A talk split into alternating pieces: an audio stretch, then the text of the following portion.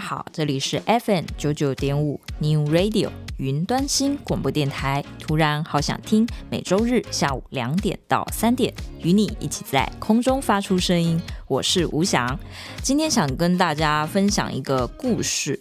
说是故事，它其实也是一个真实的事情啦。嗯、会想分享这个，是因为我最近关注到了一本书，这本书的名字叫做《我的爸爸是贾伯斯》。嗯、贾伯斯大家应该都很清楚吧？就是他是知名的水果品牌，哎，创办人。对，那你初步看到这个标题，我的爸爸是贾伯斯，你可能第一时间想到，哦，嗯、之前已经有出了一个蛮轰动的贾伯斯传了。那今天，嗯、这本书出出来，他应该就是以儿女的角度来写父亲吧。可能看起来也没什么特别的，但是有趣的地方就在这里。呃，对，这本书确实是贾伯斯的女儿所写，但是这个女儿呢，过去是贾伯斯在呃各大媒体上不愿意承认有这个女儿的。嗯、为什么会这样呢？通俗一点来讲，嗯、我们可以说她是私生女。嗯、也就是因为嗯、可能对贾伯斯来说是一个人身上的污点。在他这些光辉成就里面，确实，嗯，有私生女这个事情，好像并不是那么的光彩，所以他过去就是一直都，所以过去他就是在媒体上一直都不愿意承认。那为什么说我会在这个时间点关注到这本书呢？嗯，今天是十月九号嘛，嗯，其实，在十一年前的大约十月五号，嗯，这一天是贾伯斯过世的日子，享年五十六岁。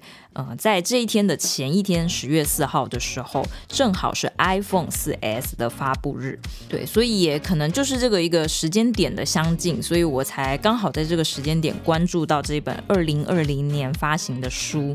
那么刚才大家一听到私生女，可能那个八卦的心态就来了，就是哇，私生女居然呃出来写她的爸爸，哎，那这个故事的面向一定就会很特别，不再是我们之前有点像呃多半看到的都是歌颂贾伯斯的丰功伟业这些呃叙述。那么关于这个私生女，这个女儿呢，她的名字叫丽莎，Lisa。丽莎其实刚出生的时候，嗯，她的家庭环境是非常的贫困的。在那个时候的贾伯斯还没有成名，但是已经在圈内小有名气了。那么说到，嗯，这个丽莎是什么时候出生的呢？大约是在贾伯斯以及他的前妻在二十三岁的时候生下来的。那么，因为嗯，出生的那一天，贾伯斯就一直拒绝承认这个是他的女儿，所以当然也拒绝了经济上的资助。故事讲到这里，会觉得哇，真的是越来越耐人寻味了。这可能真的是我们平常不曾关注到贾伯斯的另一面。那么，在我观看 Lisa 的一些访谈里面，其实我看到她，嗯、写这本书，她一直不断地强调说，这个初衷并不是要让大家来八卦她，或者是说再把贾伯斯的丑闻，呃，什么比较不好的一面拿出来说，这不是她的本意。她只是希望，嗯，透过这样子的一个书写，她可以和自己的童年有一个修复。嗯、毕竟一个女孩从出生就不被自己的父亲承认，而自己的父亲又是如此举世知名的人物，这其实这当中，我相信一定有很多心理上的矛盾与挣扎。那丽莎是说，她希望可以与自己的童年和解，也希望可以让大家看到一些不一样的嗯贾伯斯。也许嗯父女之间有非常多。在当下可能是矛盾很激化的，没有办法互相理解的。但是到他书写完成这本书之后，他才发现，嗯，其实他对于父亲也有很大很大的误解。所以他这本书的其实前面有一个前缀标题，写了特别大字，叫做“小人物”。小人物后面才接“我的爸爸是贾伯斯”。所以我今天呢，就想要跟大家一边分享最新的流行歌曲，然后也一边来分享这个故事。嗯，说到贾伯斯，我们都知道这个 iPhone 这个品牌真的是已经深入生活了。我经常，嗯，因为我们是做音乐的嘛，那做音乐的话，可能在一些电子产品常常是会被就是要比较讲究的。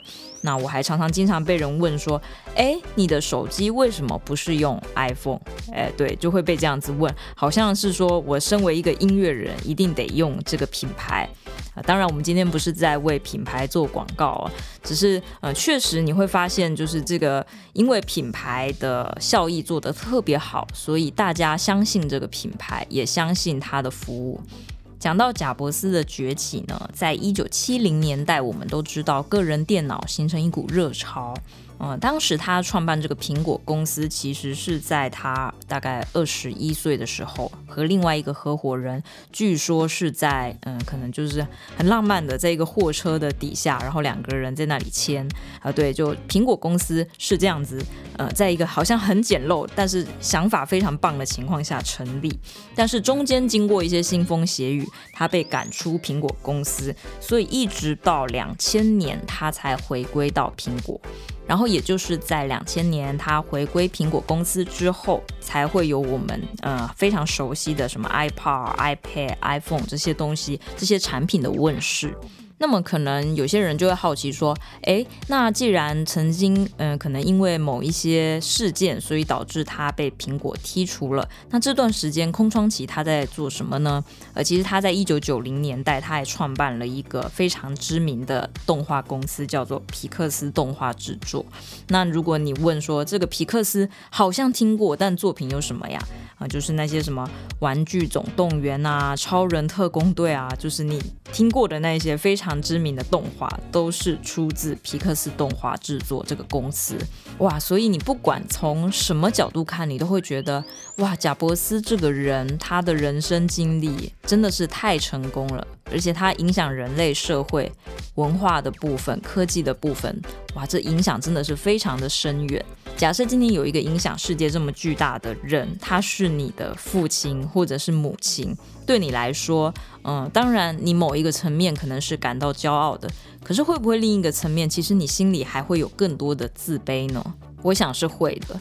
那贾伯斯在他一路的创业过程中，嗯，其实，嗯，应该算是过上不错的生活。那又为什么说这个丽莎跟她的母亲，也就是贾伯斯的前妻，会过上这么这么贫困的生活，以至于母亲她甚至还要，嗯，骑着三轮车，然后去收一些回收，做一些清洁工作来维持家计？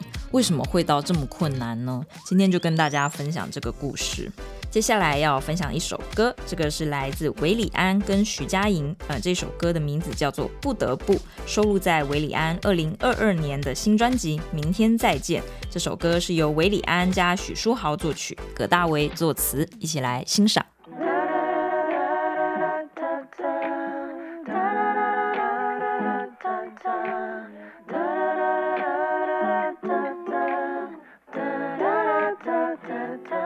同时间上班，同时间睡觉，同样的晚餐，同样的车票，跟同一部电影，选同一排坐好，不同地点也做得到。怕是怕没有手机的讯号，看你就热闹，我都闻不到。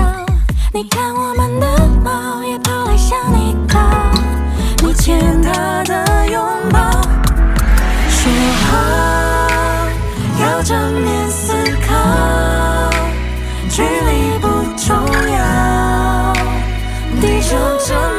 么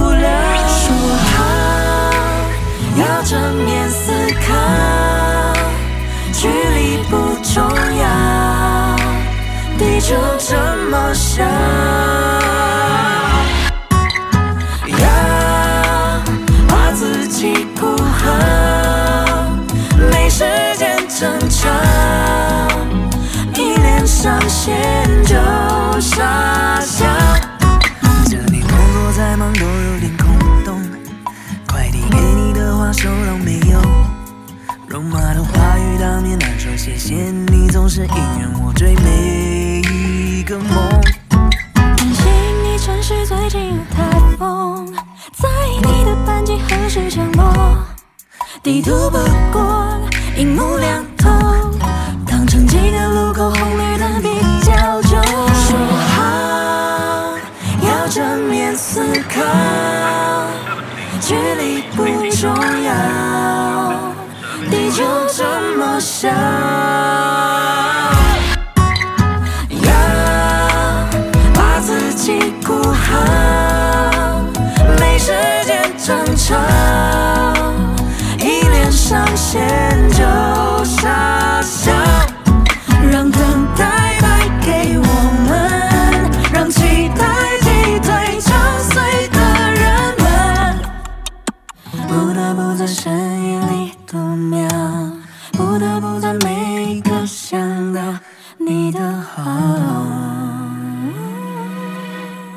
伯斯的私生女丽莎现在是也算是一个专栏作家。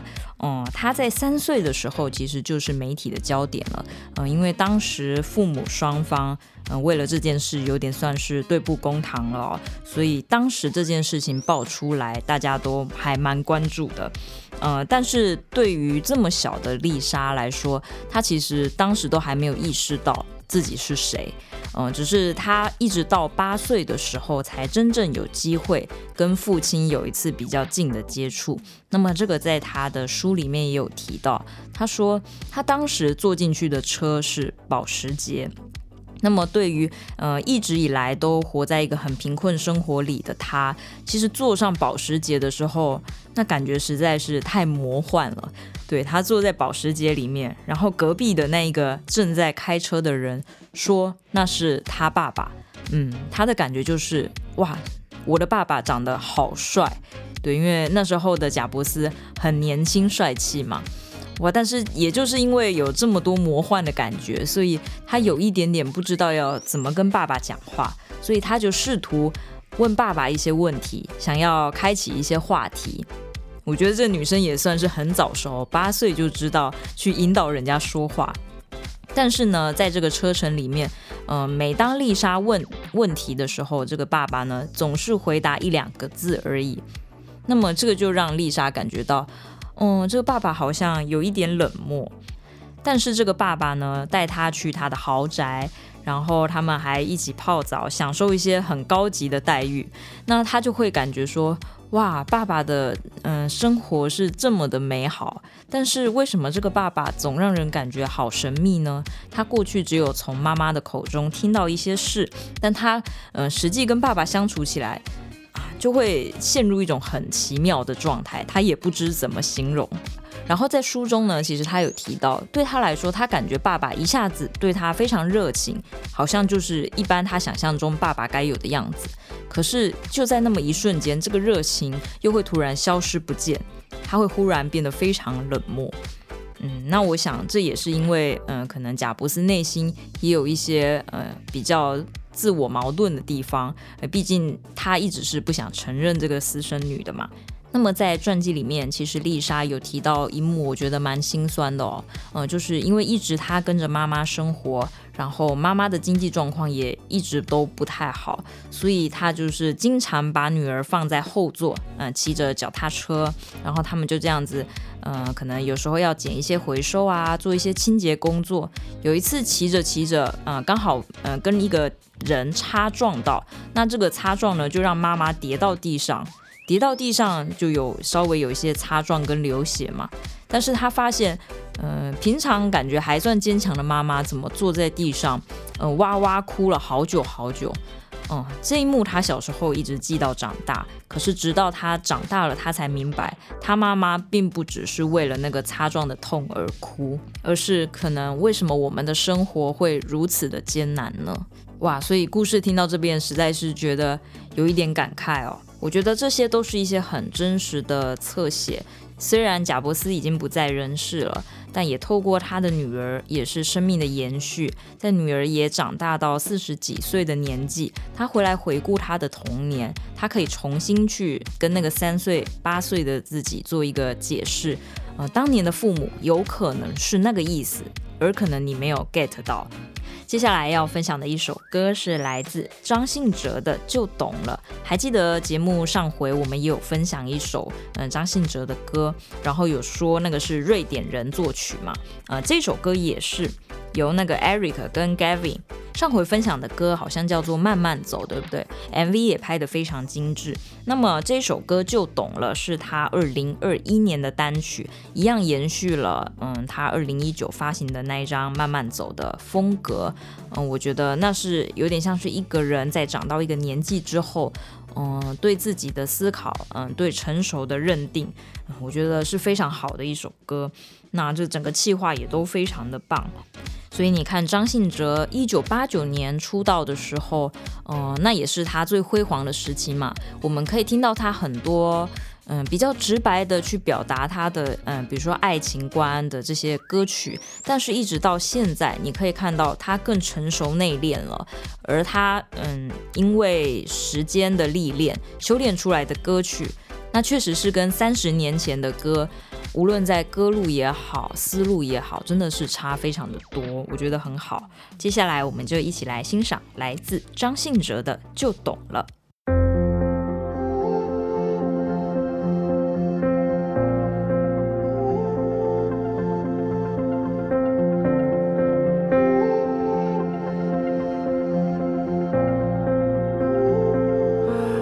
谁都在忽略答案。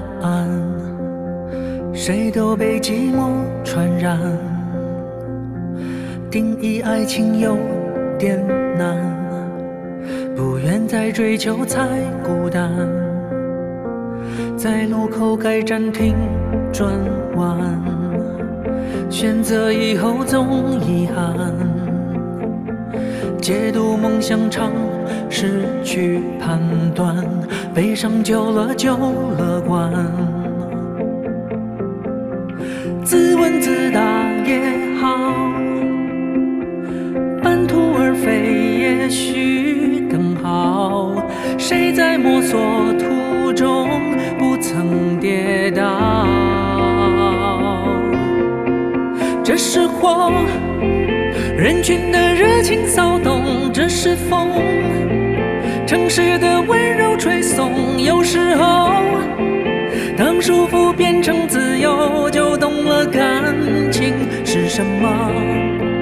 这是梦，找到个方向奔走；这是痛，人间的茫然挥霍。然后我就懂了，就懂了，生命是什么？在哪个路口该转弯？选择以后总遗憾。解读梦想不简单，悲伤久了就乐观。自问自答也好，半途而废也许更好。谁在摸索途中不曾跌倒？这是火，人群的热情骚动。这是风，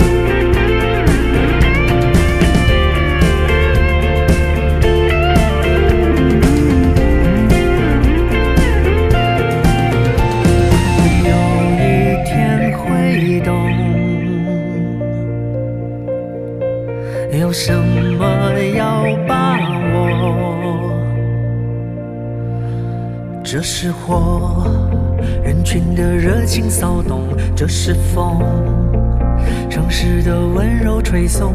然后我就懂了，感情是什么？这是梦，找到个方向奔走；这是痛，人间的茫然挥霍。有时候，当束缚变成自由，就懂了生命是什么，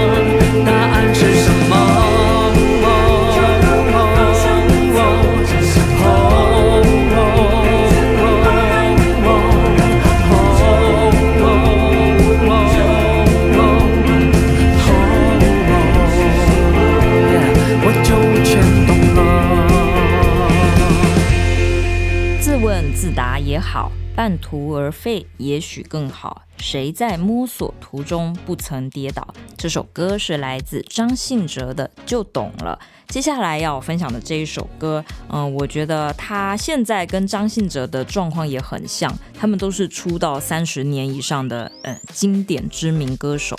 但是随着年龄的增长，呃，现在他的歌路，嗯，不但更符合时代，而且，呃，也更圆融成熟。这个人是周华健，周华健在二零一九年发行他的新专辑《少年》，我觉得这是一张，呃，企划。打造都非常专业的一张专辑。一九八五年出道的周华健，他一直说他认为自己是那种嗯比较晚熟的人，就是那种嗯可能是个老小孩这种感觉。但是现在的他来回顾当年出道的时候，最红的时候那些作品，哎呀，现在看起来都觉得好青涩哦。那现在的他，呃，既然已经看到前面的自己了，那么现在的他如果还要再做原创，要再做新作品的话，他会想要做怎么样的歌呢？呃，所以他在访谈里，他引用了一段李宗盛大哥说过的话，他说很难找到一张中文唱片是做给有历练的人听的。我想这首歌就是要满足这个感觉。嗯，对，呃，可能曾经唱片业是非常竞争的状态下，那大家要抢的受众一定是最常听歌的那些比较年轻一点，甚至是可能还在学的学生这样子的一个年龄层嘛。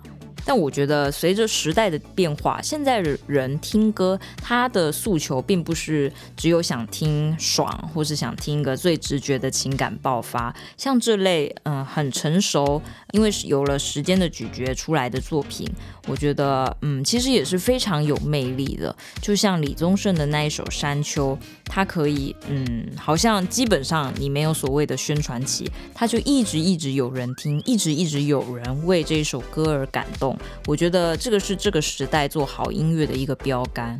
那么像这些非常经典、走过唱片业的起起落落，这整个时代的这些，像张信哲呀、周华健啊，他们也是在反思了这么多年之后，才能够呃再凝练出更成熟的作品。所以我觉得非常期待跟大家分享周华健的这张新专辑，还有里面的歌。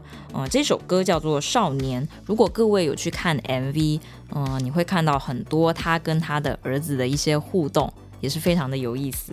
其实想想觉得还蛮感动的。你看到这些音乐前辈，他还是持续坚持在做音乐，就算现在已经不是卖唱片的时代，而是串流音乐的时代，他们仍然没有放弃他们对音乐的坚持。就像《少年》这一首歌，他的歌词里面写到：有时候会有一点倦，实现梦想原来并不是终点，昂首走了好久好远，在世界的尽头撒野，却想念最初的少少年。接下来，我们就一起来听这首歌，由黄婷作词，黄韵仁作曲，《少年》，一起来欣赏。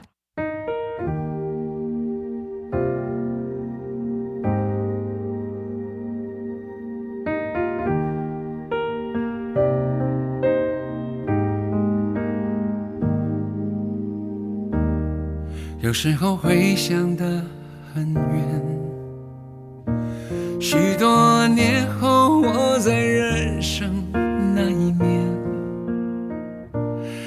眼前每张可爱的脸，都会有他们的明天，什么也难免有告别。有时候会有一点倦，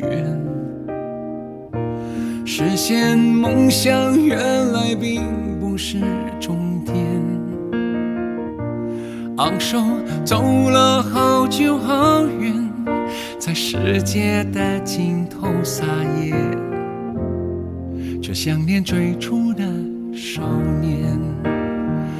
有些人不再见了，有些梦一旦忘了，我唱着每一首歌，留住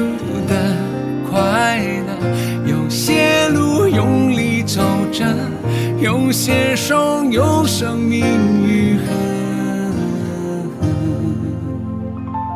我还能微笑着活着。有时候悲剧会重演，好像人类总在错误中探险。时间考验爱的深浅，想证明什么不会变，改变是永远的不变。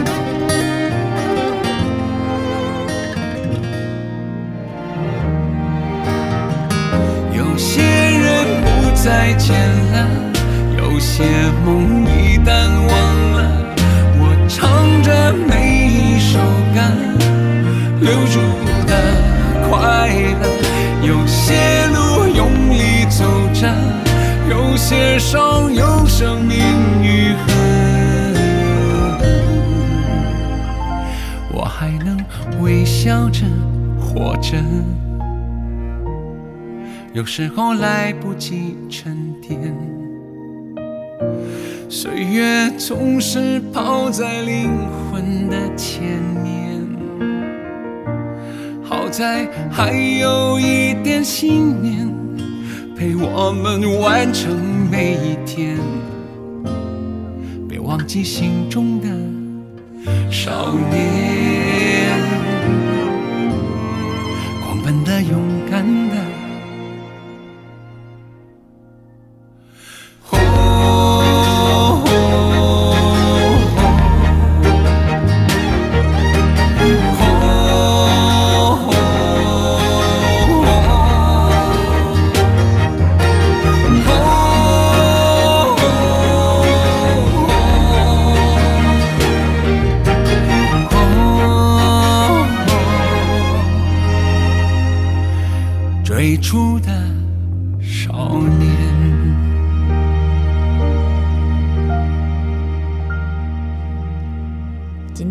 大家分享这本书叫做《我的爸爸是贾伯斯》，这是二零二零年出版的一本书。嗯，作者有一点特别，因为他算是贾伯斯的私生女，里面记录了一些真的是很不同于大众对贾伯斯的一些理解的面相哦。那么其实我在读这个传记，包含之后我看了很多关于他女儿呃这个丽莎的访谈，有一点让我非常感动的地方，因为他自己原本也是一个专栏作家嘛，那他就说他在着手写这本书的时候，他其实也做了非常多功课，包含他去研究很多关于传记应该怎么写。但是他相信有很多人一定对于传记这两个字挺厌烦的，就是传记那一定都是写好的，不写坏的，或者是说你会在下笔的时候对有一些事情选择避而不谈。但是当他在做这么大量的一些研究资料，他觉得，嗯，真正会让他走入心里的传记是能够把最真实的一面，哪怕那一面其实很丑陋。嗯，很不堪，或者是真的很细碎到不足与外人道，他都觉得这反而是要去记录下来的，那会让整个传记更加立体，更有真实性。也才能真正影响到大众。因为大众今天并不是说我就是在向一个伟人学习这样子的一个心态，反而是你要去看到伟人跟你也有一样的那一面，你才会对这个世界有更正确的理解。那所以体认到这一点之后。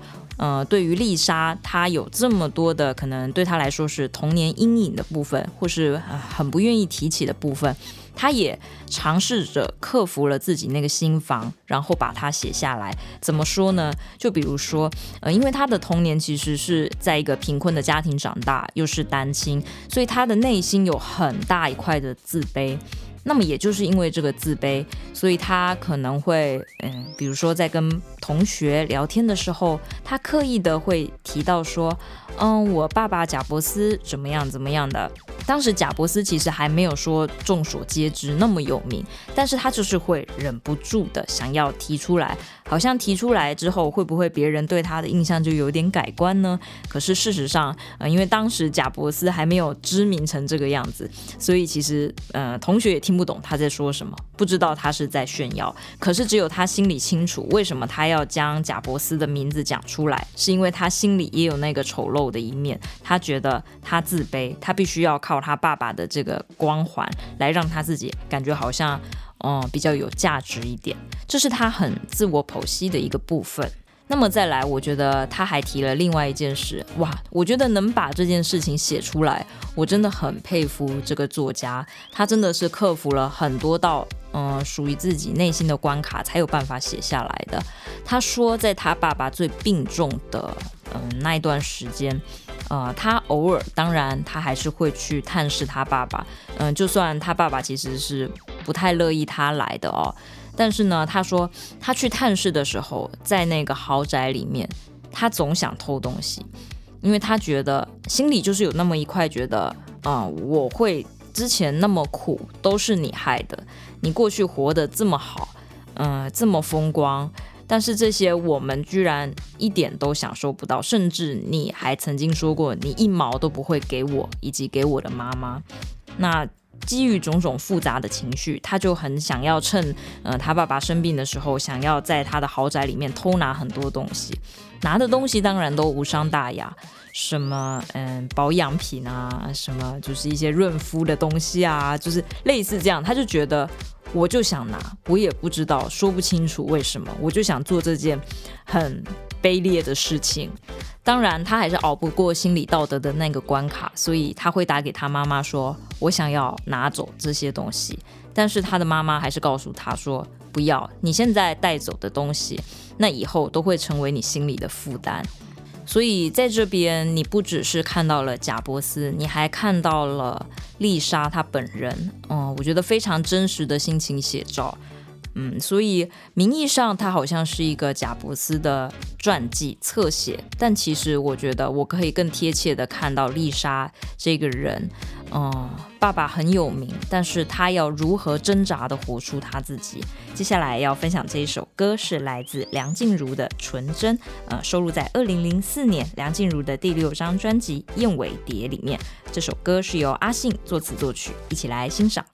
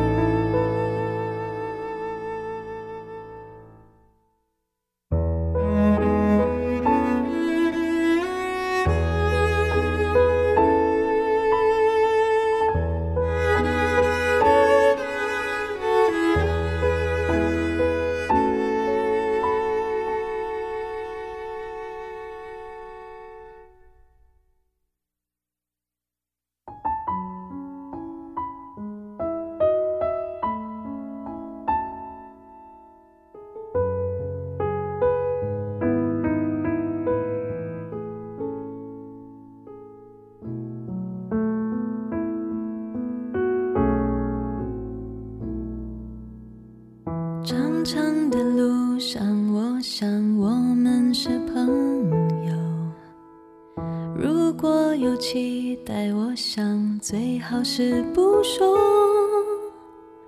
你总是微笑的，你总是不开口，世界被你掌握。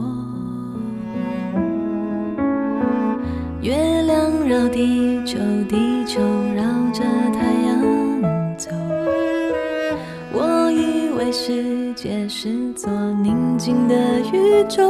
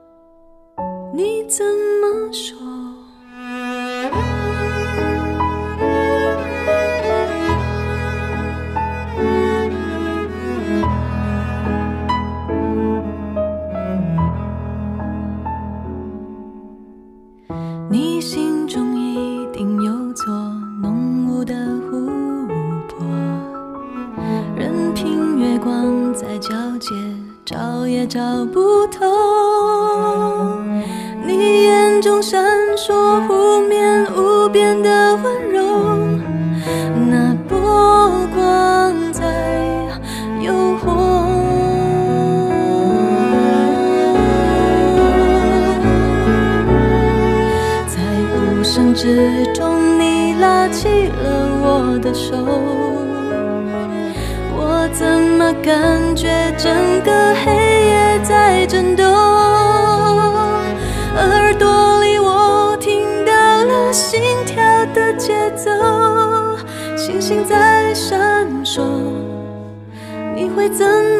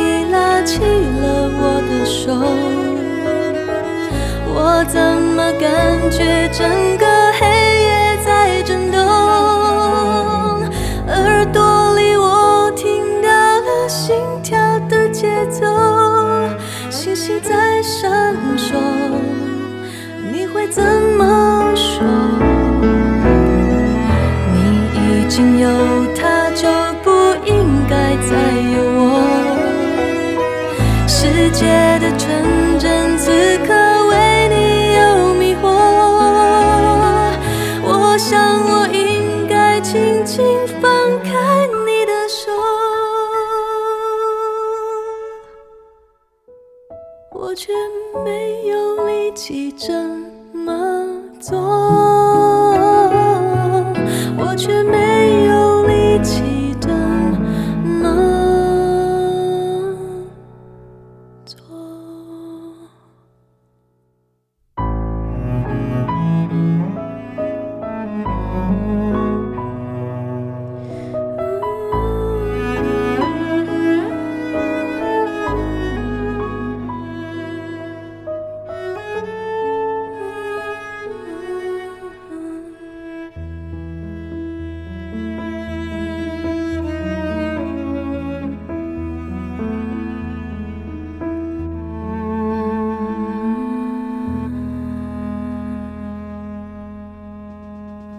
接下来要分享的这一首歌是来自马兹卡，在二零二二年，他发行了一张全母语专辑。呃，这个母语专辑叫做七零八十六号。这个门牌号呢，其实就是他台东老家的名字。那我觉得，嗯、呃，他这一次带来的这一首《欢迎回家》这个歌呢，非常有宝莱坞的感觉。一起来欣赏马兹卡的《欢迎回家》。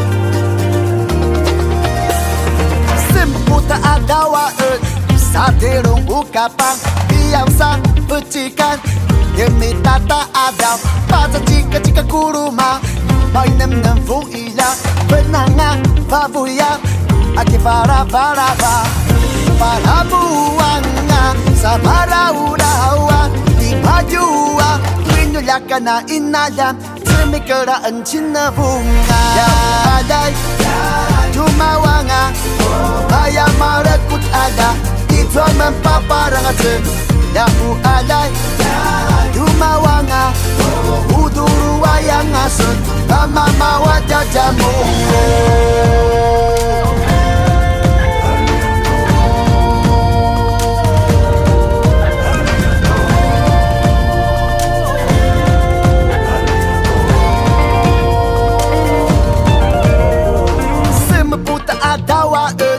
Sa tirong ukapang Liyaw sa pecikan Demi tata kadaw Pada jika jika kuruma May nem nem fu iya Benanga babuya Aki bara bara ba Para muanga Sa marau-raua Lama sia Jeng masenai na paiwan Para muanga Sa marau-raua Di majua Ini tauta na inalan Ini tua na pinyalangan Tumawanga Maya marakut ada Itu mempaparangatun Yaku alay Tumawanga Guru wayanga ngasut Mama mawa jajanmu Yaku alay Tumawanga Maya marakut ada Itu mempaparangatun Yaku alay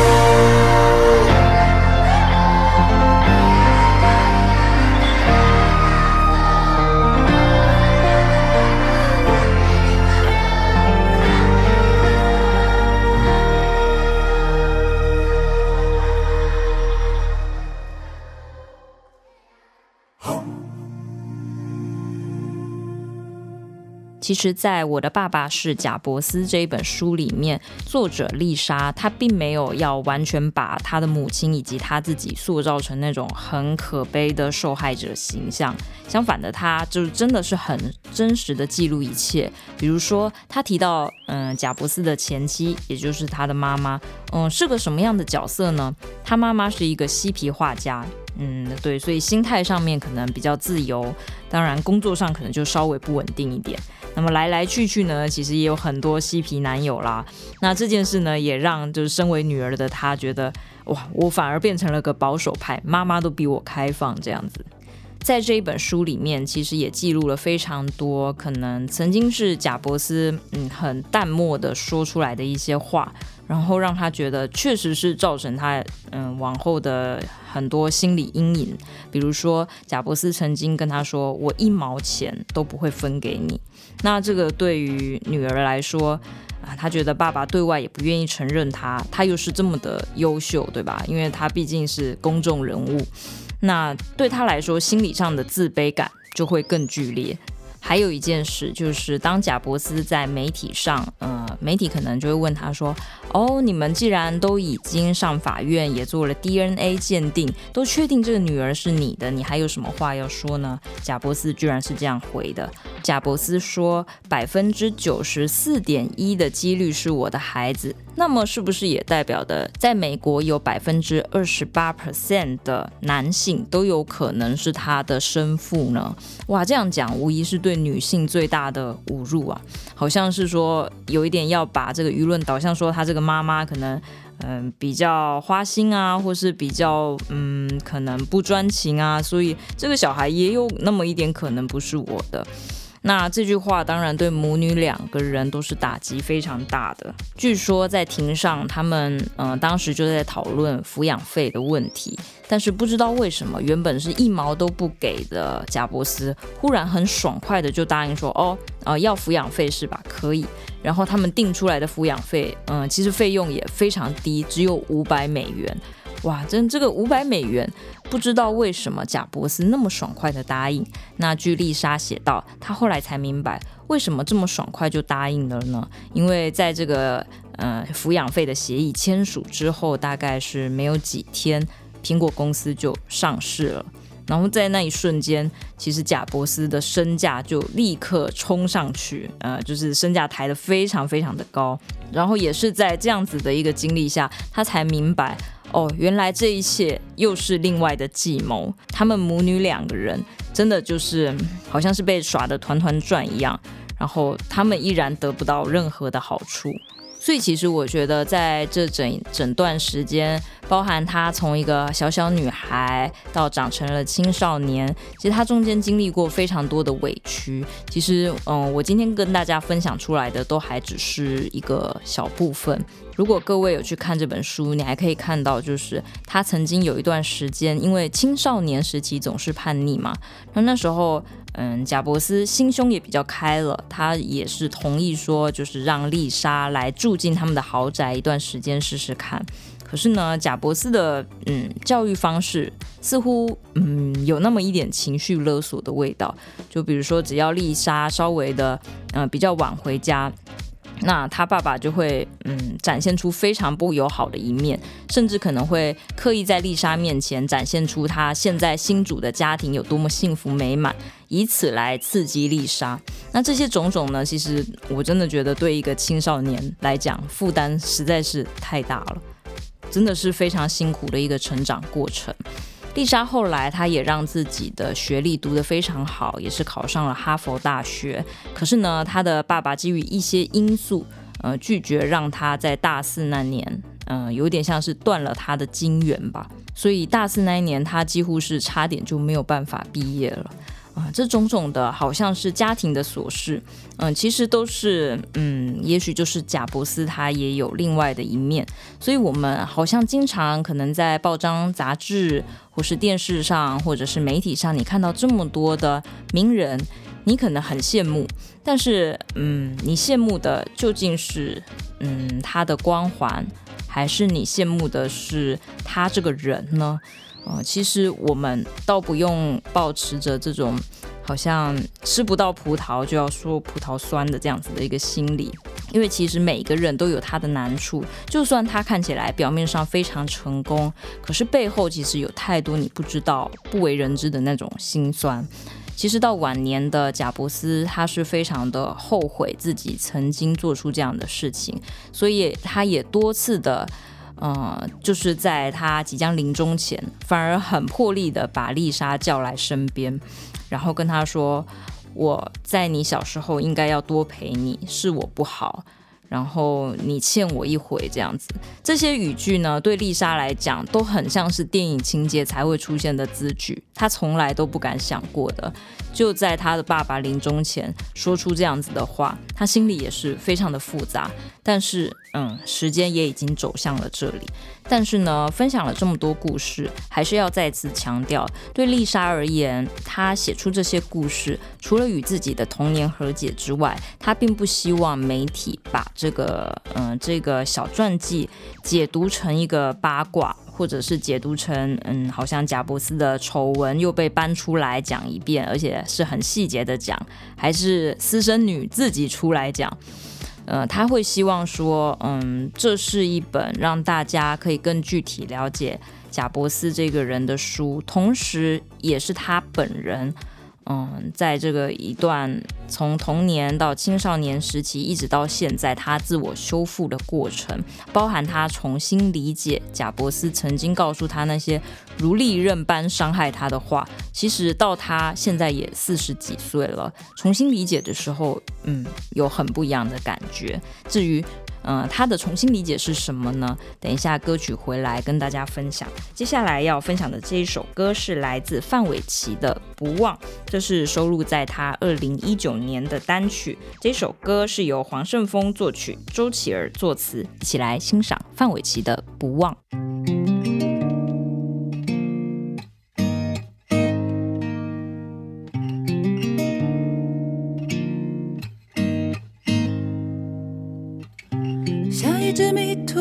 船，等逆风的浪，回不去最初的地方。细微微弱的梦想，漂流在远方，无声的唱。时间不善良，对谁都一样，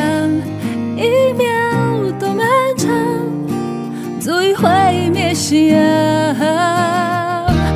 回头望，念念不忘，是你温柔的眼光，停留在我的肩上。不忘，总有盼望，总在最黑的晚上，才看见最灿烂的星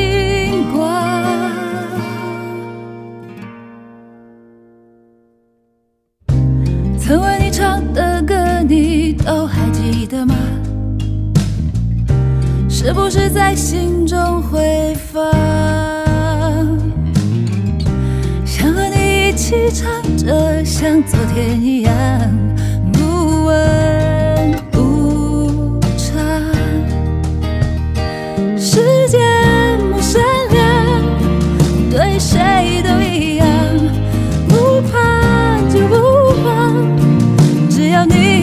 身旁，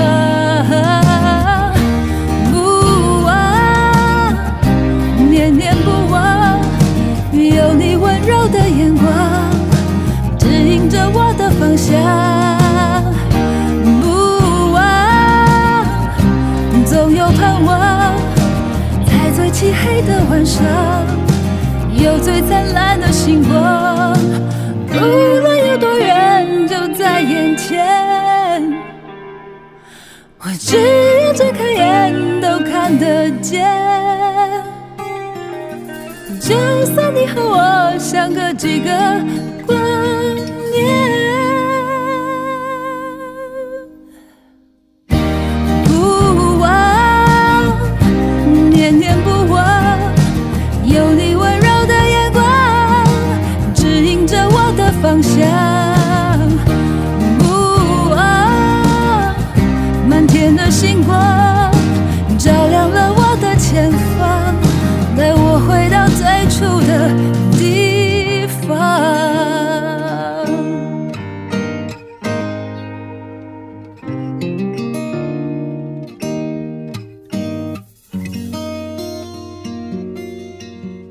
在四十几岁的丽莎怎么解读当年的那一些画面呢？比如说，呃，她第一次见到爸爸的时候是在八岁，他们坐在那个保时捷车里面，那么长的一阵尴尬，呃，她以为爸爸是不喜欢他、讨厌他，可是现在的他，嗯，重新来看，他会觉得。他明白，连大人在面对小孩的时候，都有可能会有一些不知道说什么好的尴尬。那所以他就会重新解读，他觉得当年的贾伯斯应该是，嗯，再想想要跟他说什么，所以才会有这么长的一阵沉默吧。再来一件事，就是呃，曾经让他真的是耿耿于怀的是，贾伯斯曾经说一毛钱都不会给他们母女俩。嗯，这当然曾经让他受伤，甚至就是一直记在心里好几十年。但是现在呢，嗯，贾伯斯过世了之后，嗯，其实嗯、因为我们知道他的正宫其实大概是有三个孩子，那加他其实总共有四个儿女。那么这个遗产的分配到后来是四个儿女均分的，所以并没有像当年贾伯斯那么嗯刀子嘴的那样的说一毛钱都不会分给你。那么也让嗯这个女儿她才理解到说，其实当年爸爸会这么说，也有可能是他嗯一时的心比较急，他觉得嗯教育女儿应该是要让她学习自己去成长，自己去赚到钱。而不是想从爸爸这边捞东西，所以现在的他，嗯，会用更不一样的角度来看待他爸爸。那么，在这一本书的书写完成之后，他也觉得，嗯，他终于能够，啊、嗯，比起以前哦，更能和自己童年和解了。那一些矛盾，那一些不堪，那一些很激烈的争吵，其实现在回来看，它都是记忆的一部分。而你还活着，还是要继续的向前走。最后要送给大家一首歌，是来自蔡淳佳的《庆幸有你爱我》。今天的节目也到这里结束了，我们下周再见，拜拜。